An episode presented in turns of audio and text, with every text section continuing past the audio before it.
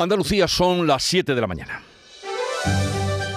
En Canal Sur Radio, La mañana de Andalucía con Jesús Vigorra.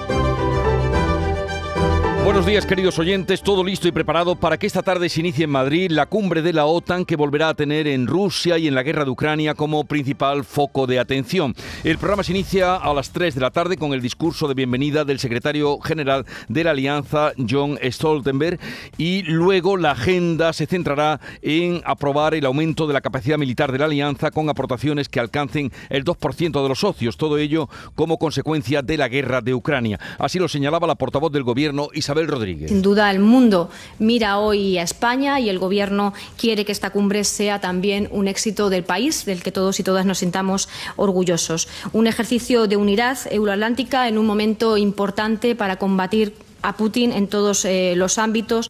Y esta tarde ya por fin Pedro Sánchez tendrá un encuentro con el presidente norteamericano Joe Biden y además foto incluida. Después el rey Felipe VI ofrecerá una cena en honor a todos los mandatarios que acuden. Mientras tanto siguen las protestas por la actuación policial marroquí en la frontera con Melilla que se saldó con 37 muertos entre los inmigrantes que intentaban saltar la valla.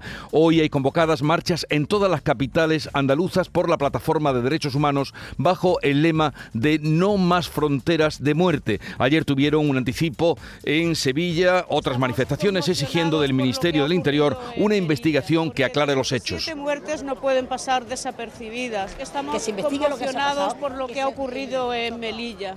Pero también en las últimas horas hemos conocido otra tragedia con inmigrantes eh, como protagonistas y como víctimas en Texas. Las autoridades de San Antonio en la frontera con México han localizado más de 40 cadáveres en el interior de un remolque de un camión. Aunque la policía local no ha podido confirmar con exactitud el número de fallecidos, se habla de más de 40, se cree que eran emigrantes que podrían haber cruzado la frontera entre México y Estados Unidos hacinados en un vehículo.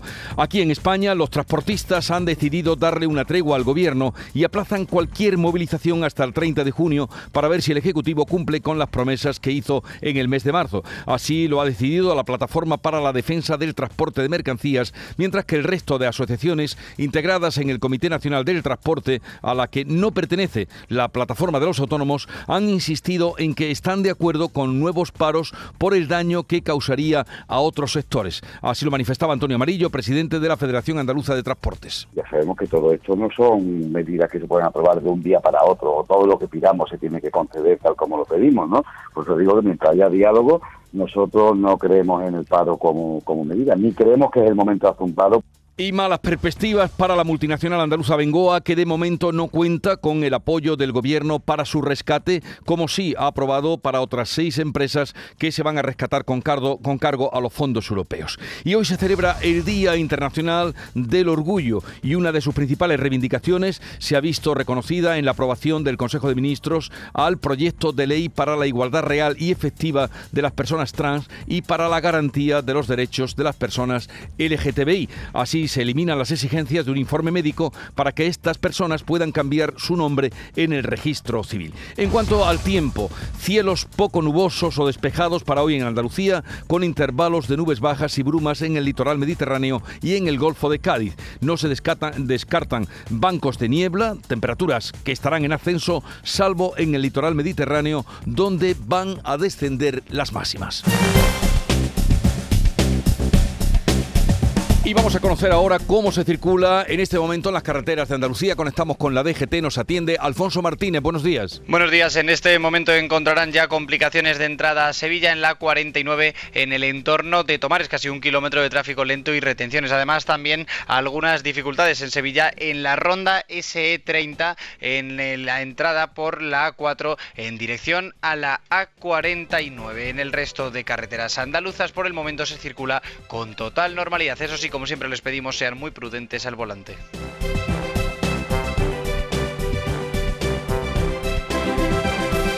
Siete, cuatro minutos de la mañana. Nadie conoce mejor las necesidades de un territorio que las personas que viven en él. En la Red Rural Nacional apoyamos a los grupos de acción local para que planifiquen y aprovechen todo su potencial. Actúa en origen, conecta con el desarrollo rural. Red Rural Nacional, Ministerio de Agricultura, Pesca y Alimentación, Gobierno de España.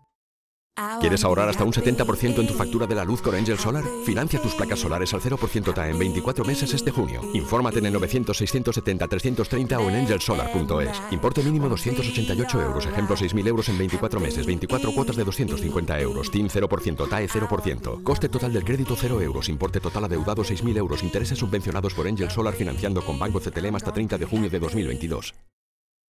En la Universidad Internacional de Andalucía renovamos nuestros másteres oficiales. Profesorado de FP o títulos duales destacan en una oferta diseñada para impulsar tu perfil profesional. Conoce el detalle y nuestro programa de becas en unia.es, Universidad Internacional de Andalucía. Especializados en especializarte. En Canal Sur Radio, la mañana de Andalucía con Jesús Bigorra. Noticias. Vamos a contarles la actualidad de este día que tiene por objetivo principal la cumbre de la OTAN que se va a celebrar en Madrid. Hoy comienza y lo hace con la guerra de Ucrania como telón de fondo y sin hablar de Melilla ni de los 37 muertos en la frontera. Beatriz Galeano. A las 3 de la tarde, el secretario general de la Alianza Atlántica, Jens Stoltenberg, dará la bienvenida a los jefes de Estado y de Gobierno de los 30 Estados miembros. Hoy el foco está puesto en la reunión que va a mantener Pedro Sánchez con el presidente estadounidense con Joe Biden. A las 4 de la tarde está prevista esa reunión en la Moncloa y durará una hora. Antes, Biden va a ser recibido por el rey, por Felipe VI, en la base de Torrejón de Ardoz, mientras se extrema la seguridad en el recinto ferial de Madrid, donde se va a celebrar esta cumbre y donde se aprobará un aumento sin precedentes de sus las capacidades militares de la OTAN a raíz de la guerra de Ucrania. La OTAN, por cierto, no ha aclarado si Ceuta y Melilla entrarán en el nuevo concepto estratégico que surgirá de la reunión que se celebra en Madrid a partir de hoy. Javier Moreno. El artículo 5 del Tratado del Atlántico Norte dice que un ataque contra el territorio de cualquier Estado miembro será considerado como una agresión al bloque, a los 30 Estados. Pero preguntado por Ceuta y Melilla, el secretario general de la OTAN, Jens Stoltenberg, lejos de aclarar dudas, ha evadido la respuesta. No ha aclarado si ambas ciudades autónomas, Ceuta y Melilla, están cubiertas por ese paraguas de seguridad. I think we have to understand that the issue of Uh, Tenemos que entender que el artículo 5 invoca la defensa colectiva y es una decisión política. Debe ser tomada por consenso por los aliados en el Consejo Atlántico basada en cada caso particular. Eso es lo más que puedo decir en este punto específico. Stoltenberg sí ha dicho que la OTAN considera las amenazas del flanco sur como el, eh, como el terrorismo o las hambrunas derivadas del bloqueo del grano que no puede salir de Ucrania. Marruecos define como de extrema violencia el asalto del pasado viernes a la valla de Melilla y asegura que los migrantes eran dirigidos por milicianos experimentados que se infiltraron a través de la frontera con Argelia. Sobre lo sucedido en Melilla no hay reacciones de la OTAN, pero sí de la sociedad civil, porque hoy hay convocadas manifestaciones en toda Andalucía para denunciar la muerte de esas 37 personas cuando intentaban llegar a Melilla saltando la valla que separa España de Marruecos. Ocurría el pasado viernes en la mayor tragedia ocurrida hasta ahora en una frontera terrestre con Marruecos. Ana Giraldez. No más fronteras de muerte es el eslogan elegido. Las movilizaciones se van a llevar a cabo en las ocho capitales andaluzas esta tarde. Las organiza la Asociación Pro Derechos Humanos de Andalucía junto a varias asociaciones. Denuncian la represión de las fuerzas de seguridad a ambos lados de la frontera y la criminalización de los migrantes. Ya este lunes por la tarde ha habido una concentración en Sevilla en la que los participantes han pedido al Ministerio del Interior una investigación sobre lo sucedido. Estamos conmocionados por lo que ha ocurrido en Melilla, porque 37 muertes no pueden pasar desapercibidas. Que se investigue lo que se ha pasado, que se eh, depuren las responsabilidades y desde luego que se identifiquen a los muertos y se les dé el, mm, el abrazo de toda la ciudadanía pero aún no recuperados del impacto que ha tenido esta tragedia, ya nos encontramos con otra, también con emigrantes como protagonistas ahora en Texas, en Estados Unidos, donde las autoridades de San Antonio, en la frontera con México, han localizado en las últimas horas más de 40 cadáveres en el interior de un remolque de un camión abandonado. Acaban de ampliar las autoridades norteamericanas esas cifras, aseguran que son 48 los fallecidos, 15 de ellos, 15 además están heridos y han sido trasladados a hospitales que están a 250 kilómetros del lugar en el que ha sido hallado este camión. De momento no se ha especificado la identidad ni la nacionalidad de las víctimas, aunque el Consulado de México ya ha anunciado que va a apoyar a sus nacionales si los hay. Según la prensa local, la zona donde se localizó el remolque es un lugar habitual en el que paran vehículos para bajar inmigrantes tras cruzar la frontera de manera clandestina. Las autoridades creen que el conductor del camión abandonó el vehículo con todos los pasajeros en el interior minutos antes de que la policía investigara su contenido. Pues ya ven, la misma tragedia aquí y allá y el mismo río de la inmigración que causa dolor y muerte. La Comisión Europea ha autorizado a España el segundo pago de fondos de recuperación. Ascienden a 12.000 millones de euros y nuestro país se convierte en el primer Estado miembro en recibirlo. Esa cantidad se sumaría a los 9.000 millones que España recibió en agosto del pasado año y a los 10.000 del primer desembolso recibidos en el año 2021. Lo ha explicado tras el Consejo de Ministros la vicepresidenta primera y ministra de Asuntos Económicos, Nadia Calviño, quien ha asegurado que el crecimiento de la economía española se está acelerando, como lo demuestran los datos del segundo trimestre, a pesar del alza de los precios y de la guerra de Ucrania. Es verdad que el primer trimestre del año fue más flojo, pero lo que vemos en este segundo trimestre es una fuerte recuperación económica, un fuerte crecimiento económico, eh, y esa es la tónica que se mantiene también en, el mes de junio. Eh, estamos, como decía, en un momento de, gran incertidumbre. Es evidente que las noticias de estas últimas semanas, en concreto el corte del gas y el petróleo ruso, no son positivas eh, tienen un impacto inmediato sobre los precios internacionales de la energía. Y esta noche hemos conocido que ha dimitido el presidente del Instituto Nacional de Estadística, Juan Rodríguez Po, que ha comunicado al gobierno que abandona el cargo. Aunque en la nota del gobierno donde se comunica la dimisión se hace constar que esta se produce por motivos personales, las suspicacias llegan porque la decisión se adopta después de que el líder del PP, Alberto Núñez Feijo, acusara al presidente del gobierno, Pedro Sánchez, de intentar controlar organismos como Indra, el INE o el Tribunal Constitucional. Desde el gobierno se señala que la dimisión se circunscribe en un un refuerzo del sistema estadístico estatal, con una reforma legal y un nuevo estatuto para el INE, y se reconoce a Rodríguez Po como el principal impulsor de ese proceso de transformación desde su nombramiento en 2018. Según la nota, el Gobierno espera nombrar a un sustituto en las próximas semanas. Bien, pues de momento no habrá huelga en el transporte por carretera y específicamente en los transportistas autónomos. Se retrasa la decisión hasta el 30 de junio. La Plataforma para la Defensa del Transporte de Mercancías ha acordado no convocar nuevos paros a la espera de que el Gobierno cumpla los compromisos acordados en marzo. Es la misma decisión que ya habían tomado el resto de asociaciones integradas en el Comité Nacional del Transporte, al que no pertenece esta plataforma. Antonio Amarillo, presidente de la Federación Andaluza de Transportes, ha dicho también que hay trabajo más del que puede asumir el sector y que se están pagando precios bastante dignos por el transporte. Es cierto que ahora mismo hay muchísimo trabajo, hay más trabajo que camiones en carretera y es por eso que, pienso que se están cobrando mejores precios que antes de, marzo y precios bastante dignos. Lo que pasa que es cierto que es imposible repercutir, o sea, negociar un precio y para hacer un transporte mañana cuando mañana ya te encuentras con una subida otra vez de, de 4, 5, 6 o 7 céntimos en el precio del combustible.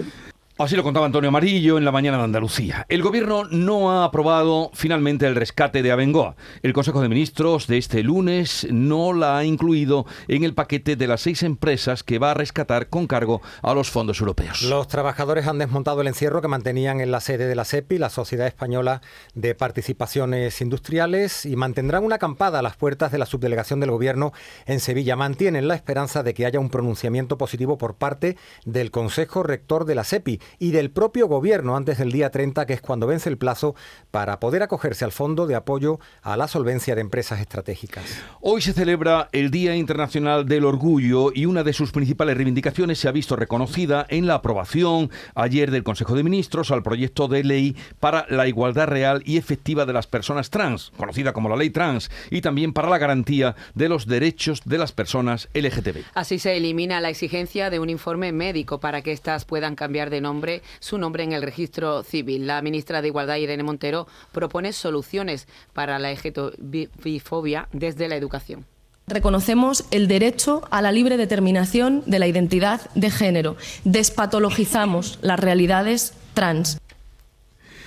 También en el Consejo de Ministros, el Gobierno ha incluido el incendio de Pujerra, en la provincia de Málaga, en la declaración de zona catastrófica. La medida va a permitir acceder a ayudas especiales casi tres semanas después de su inicio. Además, el Infoca ha dado ya por extinguido este fuego que ha calcinado casi 5.000 hectáreas de siete municipios. Su origen se sitúa en las tareas de mantenimiento de una finca. Cuatro personas están siendo investigadas. Recordemos, este incendio ocurría en Pujerra, en la provincia de Málaga. Pero a pesar de la bajada de las temperaturas en las últimas en los últimos días, en la última semana, la falta de lluvias está propiciando varios incendios en nuestra tierra. El último se ha declarado esta noche en Mijas, en la provincia de Málaga. El fuego se ha iniciado en el paraje Atalaya y ha obligado a cortar el tráfico en la carretera A7053 entre los kilómetros 6 y 8 en la zona de Entre Ríos, aunque ya ha quedado restablecida la circulación.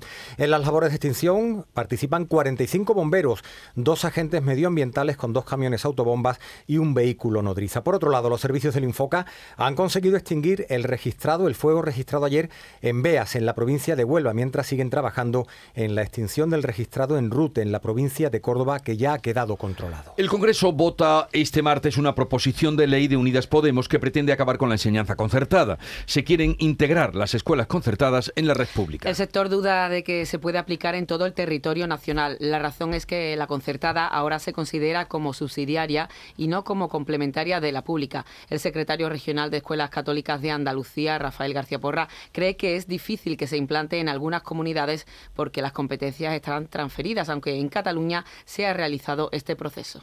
Asfixiar económicamente a los centros concertados y cuando ya los tiene total y absolutamente asfixiados económicamente, entonces decirle, mira, haceros públicos y prescindir de vuestra titularidad.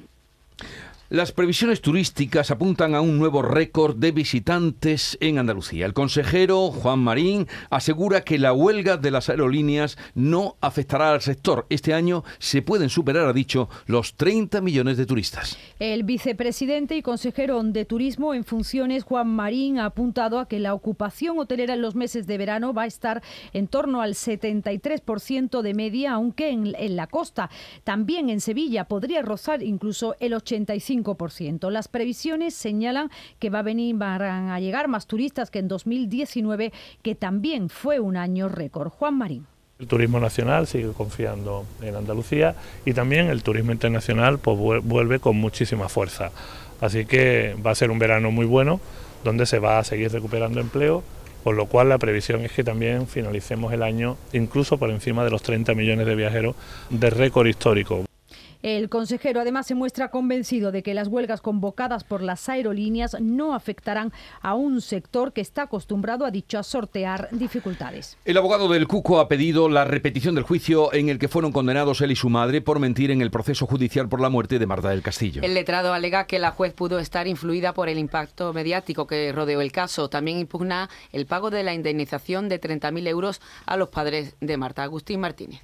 El recurso se plantea por dos vertientes. Una, esa solicitud de nulidad, entendiendo la, insisto, parcialidad de la jueza en algunos de los comentarios mm, impropios, y por otra parte, discutir si efectivamente eh, esa admisión de los hechos supone la comisión del delito de falso testimonio. La empresa pública Giasa aplica ya restricciones nocturnas de agua en algunas localidades de la Sierra Nubense como Higuera de la Sierra y Puerto Moral, junto con las aldeas de Valdezufre, La Umbría y Jabuguillo, pedanías pertenecientes a Aracena. La decisión la ha tomado la empresa pública por la falta de lluvias de los últimos meses. Las medidas que se han tomado son, por una parte, suministrar agua con camiones cisterna a estas poblaciones y, por otro, intensificar también las campañas y los mensajes en las redes sociales para concienciar a la población de la necesidad de gastar menos agua. La presidenta de Giasa es Laura Pichardo. Giasa es una empresa que garantiza, es una empresa pública que garantiza el suministro de agua a todos los ciudadanos en las mejores condiciones. Por ello, tenemos que adoptar estas medidas para garantizar que en verano y en las mejores eh, condiciones posibles los ciudadanos de esa zona no tengan problemas con el agua. Y el Servicio Andaluz de Salud oferta más de 18.000 contratos para cubrir las vacaciones de los trabajadores sanitarios en los meses de verano. La directora general de personal, Carmen Bustamante, reconoce la dificultad para cubrir las contrataciones por el agotamiento de la bolsa de trabajo de candidatos. Nos encontramos en una situación de dificultad para la cobertura de la totalidad de esta oferta de contratos, al igual que el resto del Sistema Nacional de Salud. No es en todas categorías, son en algunas categorías. Hemos establecido eh, en estas categorías la necesidad y la oferta de bolsas adicionales, en las cuales profesionales que nunca han trabajado con nosotros, profesionales que nunca han estado en bolsa, tengan la posibilidad de trabajar con nosotros. Son las 7.20 minutos de la mañana. En un momento vamos a la revista de prensa. Hola, ni ahora ni luego va a haber nadie en casa. Deja tu mensaje tras oír la señal si quieres, pero no lo va a escuchar ni el gato. Nos vamos a Agua Mágica, a desconectar en Playa Quetzal, empaparnos de agua cristalina, sucumbir en una isla de toboganes y soltar adrenalina. Reconquista tu ilusión. Siente la llamada. Isla Mágica. Un corazón fuerte es capaz de mover el mundo. Por eso queremos reconocer con el distintivo Corazón Andaluz a todos los productos, personas y empresas que ponen a Andalucía en marcha. Cuando veas un distintivo Corazón Andaluz, sabrás que ahí hay excelencia y que se consigue desde Andalucía con amor. Donde late Andalucía, Corazón Andaluz. Junta de Andalucía.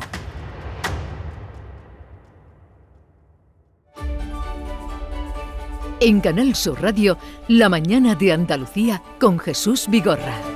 Y es el momento de darles cuenta de lo que trae y, analiza la prensa. Ya la ha leído y la ha revisado. Javier Moreno, buenos días. ¿Qué tal, Jesús? Muy buenos días de nuevo. Vaya foto de familia y también otras imágenes que no nos dejan indiferentes hoy. Pues sí, la foto de portada del diario El País, los líderes del G7, ayer en el MAU en, en Alemania, sentados en torno a una mesa. No son siete, son nueve, porque también estaba Ursula von der Leyen y el presidente del Consejo Europeo, Charles Michel. Todos tienen chaqueta, casi todos se las, se las han quitado, menos el propio Mitchell el presidente norteamericano. Joe Biden tiene un periódico en las manos eh, y mira así como de improviso a la, a la, cámara, como diciendo, pues aquí estoy, presidente, mire a cámara, que vamos a hacer una foto. Emmanuel Macron, el francés, se está sentando, Trudeau, el canadiense, también mira a cámara, de espaldas está el alemán Scholz, en fin, es la foto de familia. Y el más informal de todos, Jesús, como siempre, en una pantalla, el presidente de Ucrania, Volodymyr Zelensky, con su clásico polo, con su eh, camiseta verde, también participó, aunque de forma telemática, en esta reunión. Interesante, es una, una forma diferente de hacer las fotos de familia de los líderes mundiales. Cuenta el país que la OTAN multiplica sus tropas en el este para frenar a Putin. También decías imágenes llamativas, masacre, en el mundo leemos, masacre rusa contra civiles en un lugar sin valor estratégico. La fotografía de portada es para ese centro comercial en llamas. Al menos 13 personas mueren en un ataque con misil contra un supermercado. También imagen de este asunto. Y dice el mundo, Putin desafía a la OTAN con un misil sobre un centro comercial. Y la foto, ayer desmantelaron ya su encierro en la CEPI los trabajadores de Abengoa, pero los vemos sentados frente a la delegación del gobierno en Andalucía, trabajadores de Abengoa que están allí acampados y el titular de apertura que acompaña esta foto, un asunto que no tiene nada que ver, en el diario ABC, el presidente del INE dimite tras las críticas del gobierno a las cifras oficiales. Y en el mundo, secuencia de una pregunta incómoda. Una pregunta y una serie de preguntas que se hicieron ayer después del Consejo de Ministros. Vemos a las ministras Isabel Rodríguez e Irene Montero. Parece que están ahí recogiendo los papeles. Están, cada una mira hacia un lado, no se miran, tienen los labios apretados. Pregunta un periodista. Le quiero preguntar a la ministra Montero. El presidente del gobierno ha agradecido la labor de la gendarmería marroquí porque dice que también padece esa violencia. Me gustaría saber si tras ver las imágenes de lo sucedido comparte ese agradecimiento. Le preguntan a la ministra de Podemos y dice Isabel Rodríguez, si le parece a la ministra de Igualdad, responderé a todas las preguntas relacionadas con la valla. Y vuelve a insistir un periodista. Se le ha preguntado en varias ocasiones a la ministra Montero sobre el asunto de Melilla y no ha respondido. Entiendo que da por válida y que comparte la respuesta de la ministra portavoz. En fin, toda la secuencia sí. de un momento incómodo, sobre todo para el gobierno, los periodistas hacían su trabajo. Fueron eh, hasta cinco veces eh, que le preguntaron directamente a la ministra Irene Montero. Y ahí quedó la cosa, todo en el, en el diario en el diario El Mundo. Y la ley trans, como no, que se aprobó ayer o empezó su primera tramitación, pone rumbo al Congreso. ¿Qué historia cuenta el país? Sí, me ha llamado mucho la, la atención. Dice que la ley trans pone rumbo al Congreso sin alterar la autodeterminación de, de género. Y cuenta esta noticia en las páginas de Sociedad del País, Jesús. Un juez de Ourense autoriza el cambio de sexo en el registro a un niño de, de 8 años. Dice, con una conversación de apenas 10 minutos y sin necesidad de informe psiquiátrico, pero con una exhaustiva investigación jurídica. Así ha resuelto el juez orensano Darío Cuarpio Esteves autorizar a Alejandro, un pequeño de 8 años, el cambio registral de su identidad, un derecho reservado hasta ahora para los mayores de edad. Alejandro supo desde muy pequeño que su sexo biológico no coincidía con la identidad con la que él se percibía, según él mismo explicó al magistrado. Lo vemos a, a este chico abrazado a su madre, a María José Rodríguez, ayer los dos envueltos en la bandera trans, todos los detalles de esta historia, interesante, con, al hilo de la, del día que se celebra hoy, del Día de los Derechos LGTBI, en, en las páginas de Sociedad del, Sí, del porque, diario El País. Porque todos hemos sido padres eh, y muchos tendrán un niño, una niña en edad de 8 años que, ya ven, un juez de Orense le da, eh, le ha concedido que pueda cambiar de sexo a los 8 años. Bueno, ¿y qué cuentan los diarios andaluces? Pues mira, asuntos muy diversos. Hoy vemos, por ejemplo, en la prensa de Cádiz, en Diario de Cádiz, una fotografía, el apoyo real al 250 aniversario de Osborne. Ayer por la tarde estuvo Felipe VI en el puerto de Santa María y lo vemos muy sonriente junto al presidente de la bodega, Ignacio Osborne, después de que Felipe VI hubiera firmado en una bota rotulada con su nombre en la bodega de Mora. Con este asunto abre, sin embargo, Diario de Cádiz. La Bahía mantuvo en 2021 la mala calidad del aire. En Málaga hoy nueve funcionarios detenidos por amañar certificados de Hacienda y muy sonriente el actor Antonio Banderas ayer en Madrid. Habla Málaga hoy el nuevo salto de banderas. Crea Amigos para siempre. Es una productora para producir musicales en español junto a su amigo el compositor británico Andrew Lloyd Webber. En Granada hoy la Junta renuncia a autorizar la vuelta en cumbres de Sierra Nevada, no habrá vuelta ciclista por tanto en lo más alto de, Andalucía y en Huelva Información la Sierra tiene ya seis localidades con restricciones nocturnas de aguas. ¿Cuáles son? Higuera, Puerto Moral, Valdesufre, La Umbría y Jabuguillo que se suman a Santa Olalla del Cala con cortes por la sequía. Pues así viene hoy la prensa. De todas maneras, ustedes acudan al kiosco, que es eh, bueno que estén informados y es también bueno encontrarse con el diario de papel. Vamos ahora a los deportes con Nuria Gaciño. Buenos días. Muy buenos días.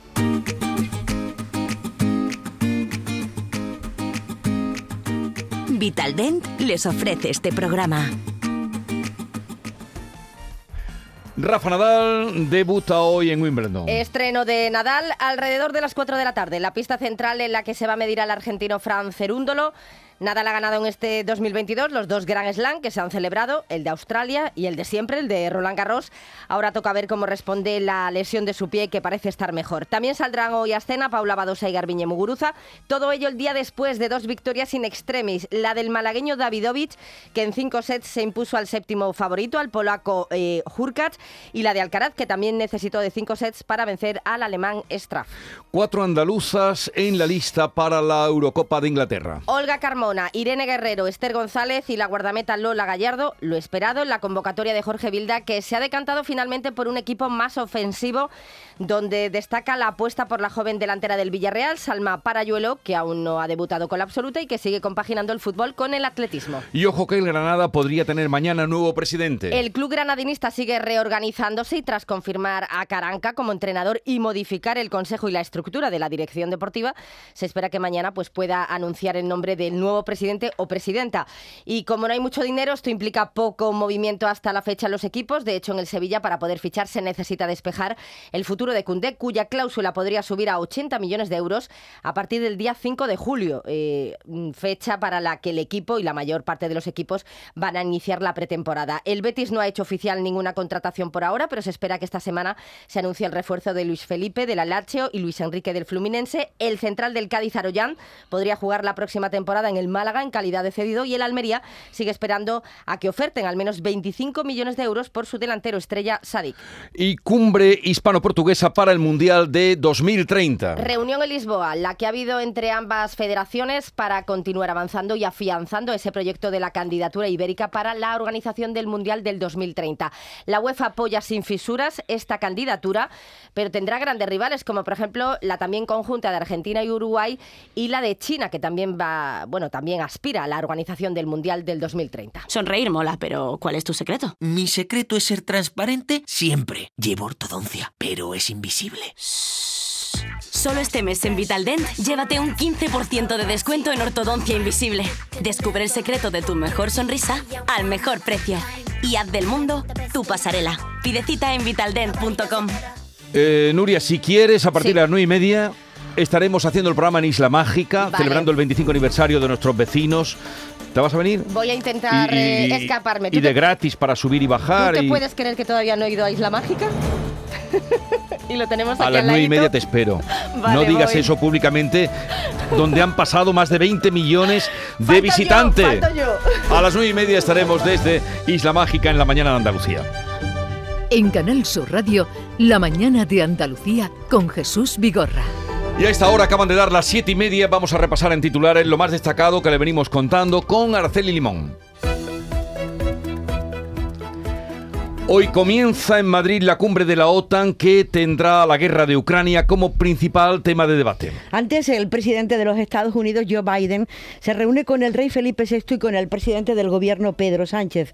La cumbre de los mandatarios de los 30 países miembros tiene previsto aprobar un aumento sin precedentes de la capacidad militar de la OTAN como consecuencia de la guerra de Ucrania. El Consejo de Seguridad de la ONU se reúne hoy martes para abordar la situación en Ucrania tras el ataque militar ruso a un centro comercial del centro del país. En el ataque han muerto al menos 16 personas y otras 59 han resultado heridas. Además de la ONU, los líderes del G7 han condenado el ataque que han calificado de abominable crimen de guerra y se han comprometido con el presidente Zelensky a un apoyo ilimitado. La sociedad civil se manifiesta hoy en la calle en denuncia por la muerte de 37 inmigrantes en la frontera entre Marruecos y Melilla. Para este martes hay convocadas varias manifestaciones en toda Andalucía. Las marchas tendrán lugar por la tarde en las ocho capitales andaluzas bajo el eslogan No más fronteras de muertes. Ayer ya se llevó a cabo una concentración en Sevilla donde se exigió al Ministerio del Interior una investigación sobre lo ocurrido. Marruecos culpa del asalto a la valla con Melilla a Argelia, a la que acusa de deliberada lasitud. Marruecos ha definido como de extrema violencia el asalto del pasado viernes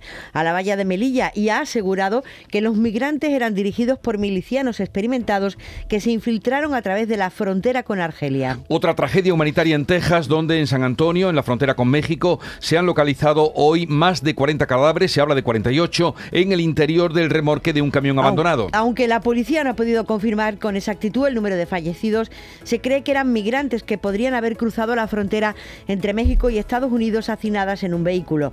Las autoridades creen que el conductor del camión abandonó el vehículo con todos los pasajeros en el interior minutos antes de que la policía investigara su contenido. Esta noche se ha declarado un incendio en Mijas, en la provincia de Málaga. El fuego se ha iniciado en el paraje Atalaya y ha obligado a cortar el tráfico en la carretera A7053 entre los kilómetros 6 y 8 en la zona de Entre Ríos, aunque ya ha quedado restablecida la circulación.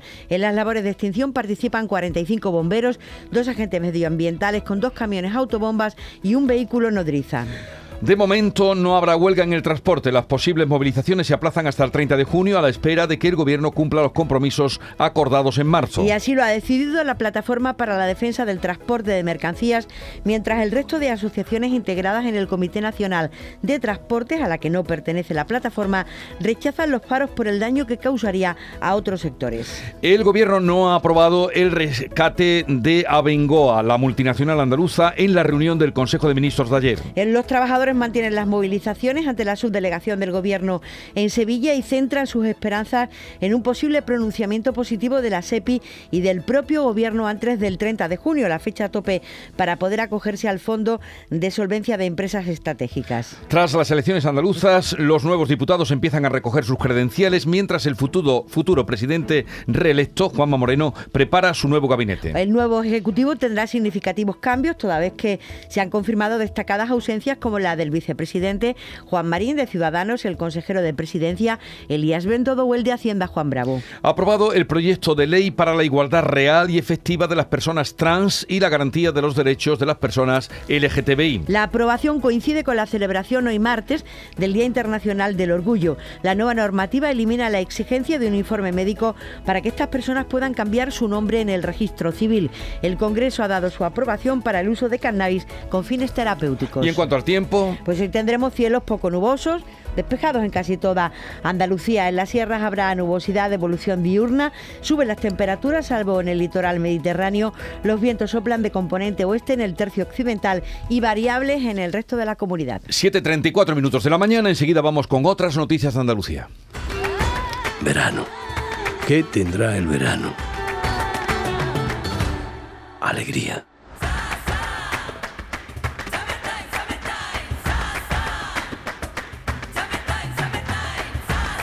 Este verano, date una alegría. Venga Andalucía.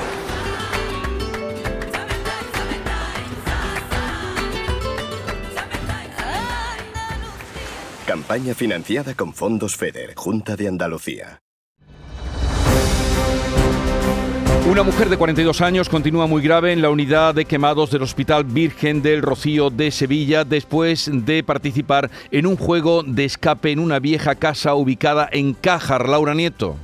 Fuentes cercanas a la investigación apuntan a un posible accidente durante el juego que provocó que la víctima acabara rociada con un líquido inflamable. La mujer salió pidiendo ayuda, como relata este vecino. Mi madre salió porque escuchó mucho ruido aquí en la calle y pues eso, vio que salimos todos porque estaba la muchacha aquí que se había quemado pues de cintura para arriba, hasta la cara también. Los juegos de Escape Room consisten en seguir un itinerario de habitaciones en el que para salir hace falta superar algunas pruebas en un tiempo establecido. En Granada y área metropolitana funcionan más de medio centenar desde hace muchos años y nunca hasta ahora se había registrado un accidente.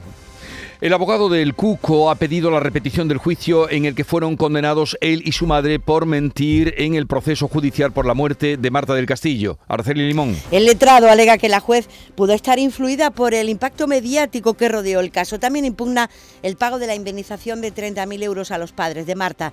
En el recurso de apelación presentado en la audiencia provincial contra la sentencia del juzgado de lo penal, Agustín Martínez, el abogado del Cuco, pide que se repita el juicio en el que se condenó a su representado y a su madre a dos años de cárcel por entender que hubo vulneración del principio constitucional de imparcialidad e independencia. El recurso se plantea por dos vertientes. Una, esa solicitud de nulidad, entendiendo la, insisto, parcialidad de la jueza en algunos de los comentarios mm, impropios, y por otra parte discutir si efectivamente eh, esa admisión de los hechos supone la comisión del delito de falso testimonio. Además, pide subsidiariamente su absolución del delito de falso testimonio sin que dé lugar a indemnización por daños morales a los padres de Marta. Turismo Costa del Sol ha pedido al Gobierno central que se mejore la conectividad a través del AVE entre la capital de España y la Costa del Sol. Eduardo Ramos. No podemos Una carta, escuchar. decíamos- Ahora sí, Eduardo, ¿Qué tal? Buenos adelante. Adelante, buenos días. que el presidente de este organismo de Diputación de Málaga considera que es un agravio comparativo con otros destinos. En una carta, la ministra de Movilidad solicita que se restablezcan los servicios AVE previstos a la pandemia. A día de hoy hay nueve servicios AVE entre Málaga y Madrid, frente a los 21 con Barcelona, los 17 con Valencia, los 12 con Alicante. Francisco Salado es el presidente de Turismo Costa del Sol. Como ocurrió con el servicio de cercanía y las cancelaciones de trenes, Málaga no puede ser siempre la provincia perjudicada por Renfe ante sus carencias y sus problemas. Siempre ocurre lo mismo. El agravio es para Málaga. Entre otras cosas porque nuestras líneas son las más rentables y con mayor demanda del país. Nos preguntamos si hay detrás algún otro motivo oculto, algún motivo político para este castigo a Málaga. Además, se piden precios más competitivos. 905 temporeras marroquíes llegadas a Huelva para la campaña de los frutos rojos ampliarán contrato hasta el próximo 30 de septiembre. Huelva, Sebastián Forero. Buenos días Jesús, pues continuarán en otras campañas agrícolas. El resto de las trabajadoras continúa regresando progresivamente a su país. El número de salidas ha aumentado esta segunda quincena de junio cuando se da por finalizada la recogida de las fincas freseras. Llegaron con contrato de origen 11.100 temporeras marroquíes, quedarían pendientes por regresar a su país más de 7.000. El secretario provincial de la Unión de Pequeños Agricultores es Manuel Piedra. poco colapsado la, que la frontera de salida con la operación regreso, como todos sabéis que este año está funcionando desde países de Europa hacia Marruecos y lógicamente los ferries van un poco más eh, con más gente, ¿no? Pero nosotros, nuestras personas, nuestras trabajadoras y trabajadores están cruzando la, la frontera con el ferry con normalidad absoluta. El próximo día 29 de junio eh, se analizará la experiencia de 500 trabajadores eh, de Honduras y Ecuador. El grupo conservacionista Verdemar Ecologistas en Acción ha alertado de la desaparición en la bahía de Algeciras de una planta acuática autóctona, la Zostera nolti, conocida como broza, incluida en el listado de especies silvestres protegidas. Fermín Soto. Bueno, pues la broza es una especie protegida, como dices, está prohibida su destrucción, por ello piden a la Junta de Andalucía y Capitanía Marítima que coordinen acciones de control para protegerla. Antonio Muñoz es presidente de Verdemar es frecuente el atraque de, barcos de recreo y motos de agua que lo que hacen es pues levantar toda esta, alga autóctona de la bahía de Algeciras eh, y desde luego bueno eh, nosotros creemos y solicitamos a la Junta de Andalucía a Capitanía Marítima y a la Policía Local tanto de Algeciras como los barrios que coordinen acciones de control un vino ecológico de Almería ha obtenido el máximo galardón en el concurso internacional de vinos Ecorracimo de 2022 celebrado en Córdoba, María Jesús Recio. Bueno, pues ahí dejamos la reseña de que ese vino almeriense ha obtenido esta eh, estupenda calificación, por lo tanto, felicidades a quienes lo producen. Frutos secos Reyes, mucho más que pipas. Disfruta con nuestra deliciosa variedad de frutos secos, snacks y golosinas en los más de 35.000 puntos de venta que tenemos en Andalucía o en frutosecorreyes.es. Ah, y ahora con tu pedido a partir de 20 euros, te lo llevamos a casa gratis. Frutos secos Reyes, tus frutos secos de siempre. Está en nuestras manos proteger aquello que estaba con nuestros pies. La tierra, los árboles, la flora, la fauna, la vida. Cuidar del entorno natural de Andalucía es tarea de todos, porque tu responsabilidad ayuda a evitar incendios, porque nuestro compromiso es velar por tu seguridad. Contra los incendios, este verano protege Andalucía. Junta de Andalucía.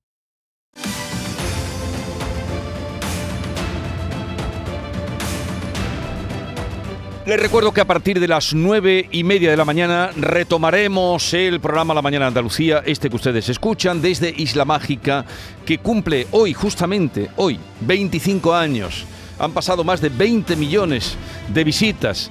Eh, y son nuestros vecinos. Desde la ventana del estudio veo Isla Mágica, veo el jaguar, veo la exuberante vegetación y será trasladarnos eh, justo al lado para continuar allí el programa celebrando con mucha gente que acude hoy a esa convocatoria. Bueno, sobre la ley trans de la que venimos hablando, eh, el Consejo General del Poder Judicial y algunas asociaciones de mujeres han mostrado su reticencia sobre esta futura norma que ya ha emprendido camino del Congreso después de ser aprobada en el Consejo de Ministros de ayer. Charo Jiménez. La presidenta del colectivo de transexuales de Andalucía, Marc Ambroye, no entiende que algunos colectivos feministas estén en contra hablen de inseguridad jurídica. Inseguridad jurídica es que las personas trans estemos excluidas del mercado laboral. Inseguridad jurídica es que a los menores no estén protegidos en las escuelas, universidades e institutos con protocolos que les protejan del acoso.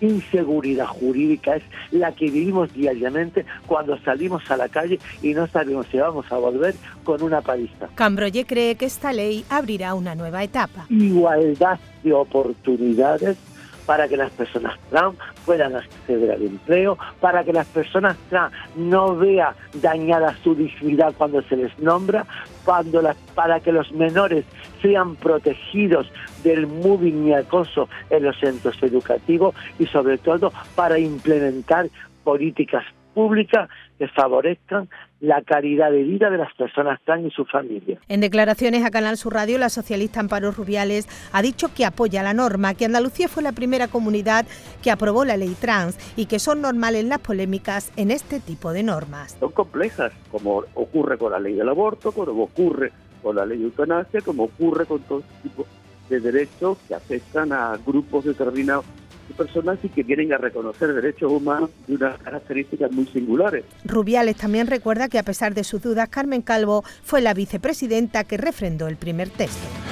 Y vamos a recordarles también que la bailaora y coreógrafa sevillana María Pajés ha recibido la medalla del Festival de Música y Danza de Granada en reconocimiento a su estrecha vinculación con el festival y a su dilatada, carrera profesional. Y aquí que fue otra grande, otra... Eh, persona importante, mujer del flamenco como Carmen Linares, la que le entregaba la medalla en el día de ayer. Y llegado este momento vamos a poner un poco de música, de buena música, para cerrar con clave musical este tiempo de información con la propuesta que nos hace Paco Vocero. Hoy traemos un clásico incandescente del legendario Otis Redding, Sitting on the Dock of the Bay. Buen martes.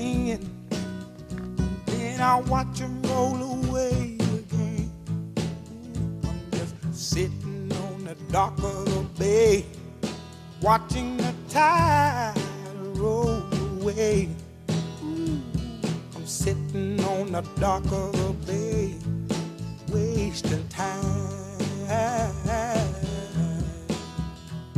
I left my home in Georgia and I headed for the Frisco Bay.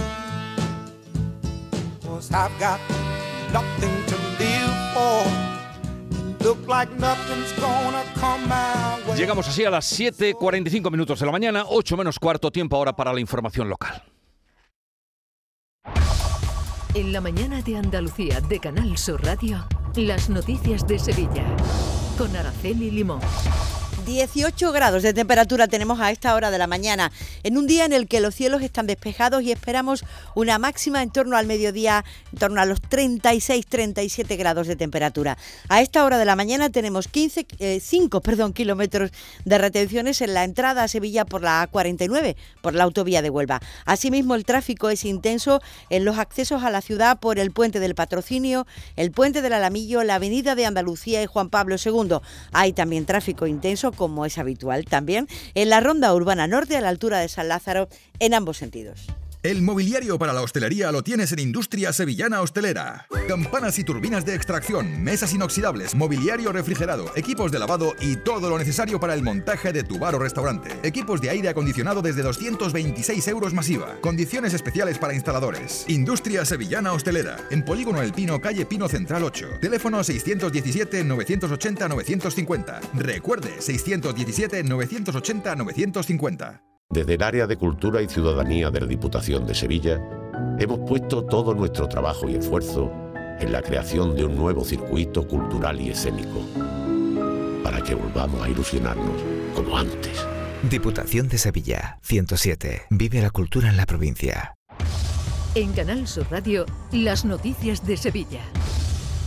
Los representantes de los comités de empresa de Abengoa han levantado el encierro que mantenían en la sede de la SEPI en Madrid para acampar a las puertas de la subdelegación del Gobierno en Sevilla. Piden que se concreten antes del 30 de junio el rescate de 249 millones requeridos para salvar la compañía, una ayuda que no llegó ayer del Consejo de Ministros. El futuro de Abengoa sigue en el aire, como señalaba la portavoz del Gobierno, Isabel Rodríguez. Las solicitudes con cargo al fondo, les recuerdo, como les decía antes, que se rigen por criterios técnicos y objetivos claramente marcados en la, en la normativa y, por tanto, lo que le puedo indicar es que en este momento aún no se ha producido la resolución de ese, de ese expediente. Todavía quedan opciones, incluyendo que el Estado intervenga a la empresa por su carácter estratégico si lo solicita un quinto de sus accionistas o de sus trabajadores. Tampoco ha habido avances en la reunión que han mantenido representantes del Comité de Empresa de la base de Morón y KB R, la adjudicataria de los servicios civiles en el recinto que comparten España y los Estados Unidos para abordar la propuesta de expediente de regulación de empleo. Lo confirma el presidente del Comité de Empresa, José Armando Rodríguez. En la reunión celebrada hoy entre el Comité de Empresa y la empresa KBR eh, para tratar el, el, expediente de regulación de empleo que afecta a 54 trabajadores, no ha habido avances lamentablemente y quedamos emplazados a la celebración de la que será la tercera reunión el próximo jueves en la delegación de empleo. Y un asunto más de las últimas horas, Paco Vélez ha ganado las elecciones en el Consejo de Cofradías. Ha sido reelegido como presidente por 101 votos a favor frente a los 22 obtenidos por la candidatura encabezada por José Félix Romero. Hubo dos votos en blanco. Vélez hablaba así anoche al término de la asamblea del amplio respaldo recibido. Yo la verdad es que tampoco he pensado mucho en números. ¿eh? Yo Yo lo que sí he pensado siempre es que, bueno, que yo creo que el trabajo que hemos hecho y del que me siento absolutamente satisfecho en estos últimos cuatro años, yo siempre he pensado que, bueno, que debería tener algún tipo de reconocimiento y afortunadamente y gracias a Dios lo ha tenido en el día de hoy. Las 7 y 48. La sombra, la sombra vento. Don Manuel Hidalgo, responsable de ventas de Tordos Quitasol, nos informa. En esta época del año podemos instalar con comodidad todo tipo de tordos y carpas en todos los modelos y sistemas, tordos con motor y tordos automáticos. Pero eso saldrá carísimo. Ese es un error, José Antonio. Estamos con precios en promoción y con facilidades de pago. No me diga más. Llámenos al 954 33 29 88. Recuerde, 954 33 29 88 y olvídese de aquello ya tan lejano de... Leopoldo, échame el tordo. Y pase a la modernidad, a... Corrito, dale al botoncito. Tordos y carpas quitasol, la sombra de Sevilla. La sombra, la sombra. Las noticias de Sevilla. Canal Sur Radio. El Ayuntamiento de Sevilla ha aprobado su oferta pública de empleo con 184 plazas para policía local, bomberos, personal administrativo, administrativo, técnicos y peones. Una apuesta por el empleo público, según explica la delegada municipal de Recursos Humanos, Clara Macías. Una oferta pública de empleo bastante contundente, bastante completa, que abarca muchos servicios y nuevamente viene a significar la apuesta clara que desde el equipo de gobierno tenemos con el empleo público. El ayuntamiento ha iniciado también un proceso para elaborar el proyecto Sevilla Digital, así se llama esta iniciativa que busca convertir la ciudad en un referente proyectando las empresas tecnológicas que trabajan en la provincia y el trabajo de las universidades. El objetivo es que el 100% de los servicios municipales sean telemáticos sin ampliar la brecha digital. Francisco Lineros es el responsable del proyecto. Todo aquello que mejore eh, que el ayuntamiento preste mejor sus servicios que la meta sea la transformación digital del ayuntamiento como entidad, que las personas puedan disfrutar de servicios que le faciliten y le mejoren la vida, tanto los que proporcionamos del ayuntamiento como los que proporcione el sector privado. La policía está investigando una posible violación a una joven de 18 años por parte de dos hombres de 23 y 28 en un hostal de Alcalá de Guadaira. Eh, los dos hombres han sido identificados y no se descarta que haya detenciones en las próximas horas. Según la mujer, fue obligada contra su voluntad a mantener relaciones eh, con ambos de manera reiterada durante la madrugada del viernes al sábado. Y mientras en la capital un hombre con 24 años ha sido detenido en la avenida José María Javierre por agredir a su pareja de 25 en presencia de su hijo menor de cuatro años. Y numerosos vecinos de la Lantejuela han acompañado a la familia en el funeral de las dos hermanas de 21 y 17 años muertas este fin de semana en un accidente de tráfico. La tercera ocupante del vehículo, también con 21 años, sigue hospitalizada en el Virgen del Rocío. En el municipio reina la consternación, como relata el alcalde Juan Lora.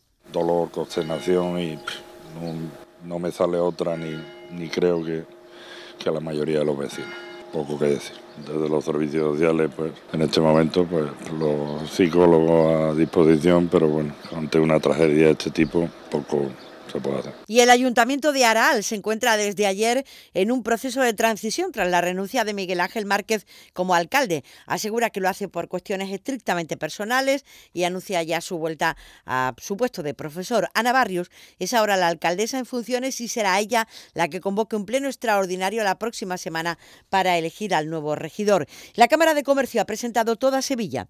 Es una comunidad energética provincial pionera en toda Andalucía. En ella colaboran 15 ayuntamientos Rinconada, Villanova, Tocina, Estepa, Real de la Jara y Puebla de Cazalla, entre ellos. Se trata de un proyecto que trata de mejorar la calidad de los ciudadanos a la vez que convierten, se convierten en generadores de energía de modo que los ayuntamientos puedan distribuirla, consumirla y también comercializarla. Una fórmula que permitirá que las familias y las pequeñas y medianas empresas integradas en la comunidad energética se beneficien de entre un 25 y un 30% de ahorro directo de su factura actual. Javier Tabernas es el presidente, es el representante de la Cámara de Comercio de Sevilla. Con un máximo de 9, pero porque pueden ser hasta 5 euros al mes, tienen la posibilidad de abaratar su factura energética en el 30%, del 25 al 30%, pero además sin riesgo Hablando de energía eléctrica, los vecinos de las zonas afectadas por los cortes de suministro eléctrico de la capital continúan con sus movilizaciones. Ayer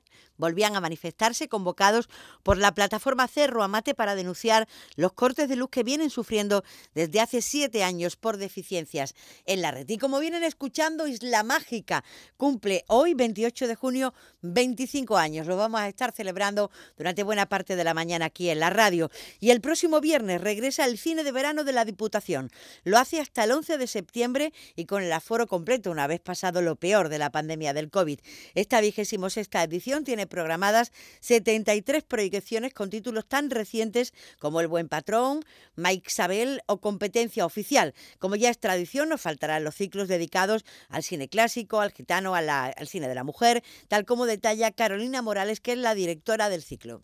Mm, vamos a tener, como siempre, eh, cine de todos los géneros, pero siempre cine premiado, cine reconocido. Eh, vamos a tener cine español como El Buen Patrón o como Maisabel.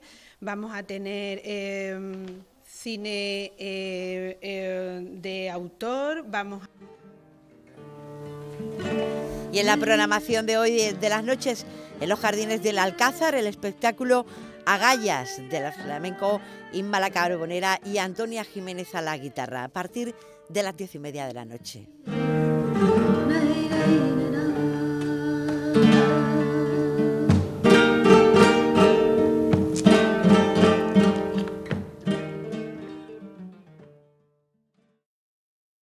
Escuchas La mañana de Andalucía con Jesús Vigorra, Canal Sur Radio. Aquadeus, el agua mineral natural de Sierra Nevada, patrocinador de la Federación Andaluza de Triatlón, les ofrece la información deportiva.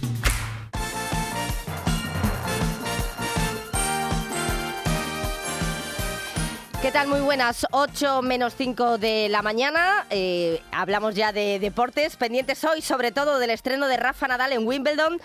Se calcula que el debut del tenista mallorquín eh, puede ser en torno a las 4 de la tarde. Frente al argentino Fran Cerúndolo jugarán el segundo turno de la pista central, es decir, que va a saltar a la pista cuando termine el partido entre la polaca Iga Swiatek y la croata Jana Fett, que arrancará a la una y media de la tarde. Hay expectación por ver en acción a Rafa Nadal y por ver sobre todo cómo va a responder la lesión crónica de su pie, algo que desde luego no le ha impedido este año ganar el Abierto de Australia en enero y su torneo fetiche eh, Roland Garros hace poco. Como bien apunta su entrenador Carlos Moyá, a Rafa Nadal no se le puede descartar absolutamente para nada. El pie parece que de momento va funcionando bien. La hierba no es, el peor, no es la peor superficie eh, para su pie. A ver, Rafa Nadal no se le puede descartar de nada. Eh, lleva dos Grand ganados este año, los dos que ha participado. Vamos a ver qué pasa. También debutan hoy en Wimbledon Paula Badosa y Garmiñe Muguruza, Badosa ante la estadounidense Chirico y Muguruza frente a la belga Minen. Vamos a ver cómo comienzan porque ninguna de las dos atraviesa por su mejor momento. Los que han debutado con dos victorias épicas han sido Davidovich y Alcaraz. Los dos han necesitado los cinco sets para ganar sus respectivos partidos. Partido de montaña rusa, como lo ha definido el malagueña Davidovich, que se impuso al séptimo favorito al polaco Uber Urkacz, mientras que Alcaraz venció al alemán Straff increíble el partido de los dos tenistas. Y esperemos que igual de increíble sea la Eurocopa Femenina de Inglaterra que comienza la semana que viene. Ya conocemos la lista que ofrecía ayer Jorge Vilda. Lo esperado, la granadina Esther González y las sevillanas Olga Carmona, Irene Guerrero y Lola Gallardo, las cuatro andaluzas, van a estar en ese europeo. Pocas novedades en la lista, destaca sobre todo la apuesta ofensiva del seleccionador. Prueba de ello es que ha llamado a la joven delantera del Villarreal, Salma Parayuelo, que aún no ha debutado con la absoluta, eso es lo que llama la atención, y que como saben sigue compaginando el fútbol con el atletismo. No termina de decidirse, aunque esta convocatoria para estar en la Eurocopa podría ayudar a que lo tenga algo más claro. Después de lo exhibido por la selección en los últimos partidos, sobre todo el del pasado sábado ante Australia en el Nuevo Colombino, donde se ganó por 7 a 0, pues parece que gana enteros España para subir eh, al podium de la Eurocopa. Para el seleccionador, ni mucho menos España es favorita. Bueno, pues era algo que que sabíamos que podía venir después del partido del otro día, de, hacer un buen partido, de marcar muchos goles, que esas expectativas volvieran otra vez para arriba, pero nosotros seguimos en el mismo sitio, seguimos con los pies en la tierra, sabemos a lo que vamos, sabemos de dónde venimos y también sabemos lo que están haciendo nuestros rivales. Si repasamos un poco los, los resultados que están consiguiendo Alemania, eh, que está consiguiendo Dinamarca, pues también te dice que todas las selecciones están apretando y están apretando fuerte.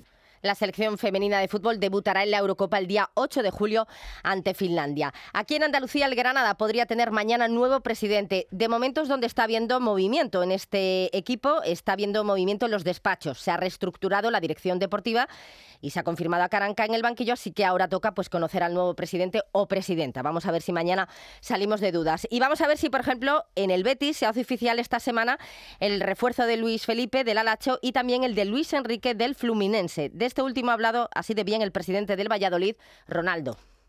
Me impresionou muito Luiz Henrique, ver ao vivo. É, tenho certeza que ele vai ter uma carreira brilhante, vai brilhar na, na Espanha com o Betis. E aqui eu já desejo boa sorte para ele. Pues él cree que va a brillar en la Liga Española con el Betis. El Sevilla, para poder fichar, eh, está muy pendiente de despejar el futuro de Cundé, cuya cláusula podría subir a 80 millones de euros a partir del día 5 de julio, que el equipo va a iniciar ese día la pretemporada, al igual que otros muchos. El central del Cádiz, Aroyán, podría jugar la próxima temporada en el Málaga, cedido, y el Almería sigue esperando a que oferten al menos 25 millones de euros por Sadik. Aquadeus, ahora más cerca de ti, procedente del manantial Sierra Nevada, un agua excepcional en sabor, de mineralización débil que nace en tu región. Aquadeus Sierra Nevada es ideal para hidratar a toda la familia y no olvides tirar tu botella al contenedor amarillo. Aquadeus, fuente de vida, ahora también en Andalucía.